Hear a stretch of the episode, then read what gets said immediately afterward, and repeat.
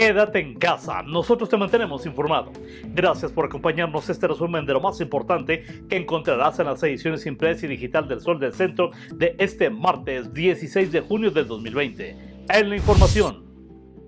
Al cumplirse 15 días del reinicio paulatino de la actividad en el estado de Aguascalientes, el ICEA reporta la presencia de 2.050 pacientes contagiados por coronavirus COVID-19. El comunicado técnico diario dado a conocer este lunes reconoce 65 nuevos contagios con una tasa de crecimiento de 3.27% con relación a los existentes el domingo anterior.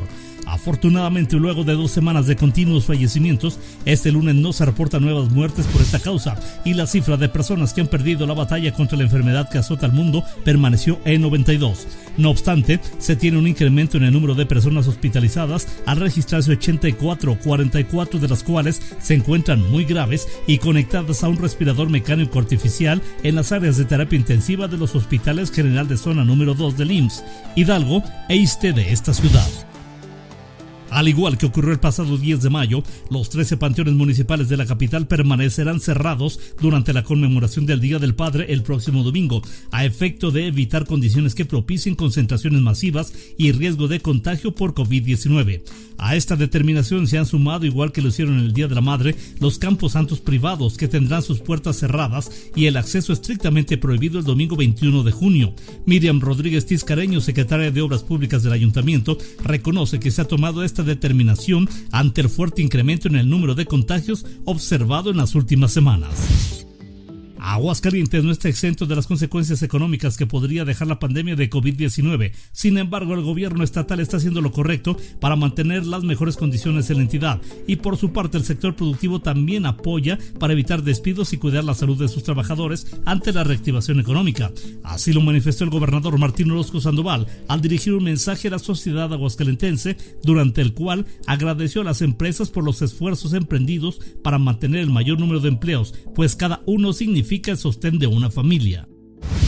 La alcaldesa de Aguascalientes, Tere Jiménez, hizo entrega de apoyos alimenticios a familias vulnerables de las colonias San Luis y Linda Vista.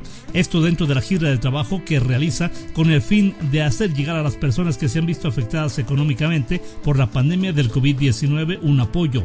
Acompañada del titular de Desarrollo Social, Leonardo Montañez, entregó más de 600 paquetes de alimentos a familias de esas zonas de la ciudad, recalcando que su administración trabaja intensamente en programas sociales, así como en materia de seguridad y servicios públicos para asegurar el bienestar de las familias. Resultaría catastrófico un segundo cierre de la economía a causa de la pandemia, ya que el costo para las familias sería más elevado, pues ahora hay mayores índices de desempleo y en algunos hogares dependen únicamente del ingreso de algún miembro de la familia que logró conservar su trabajo. Ya el Pérez Sánchez, presidente del Colegio de Economistas, dijo que la única alternativa viable consiste en mantener abierta la economía bajo ciertos protocolos de seguridad, porque varios sectores están obligados a producir para subsistir y mantener en la nómina a sus empleados.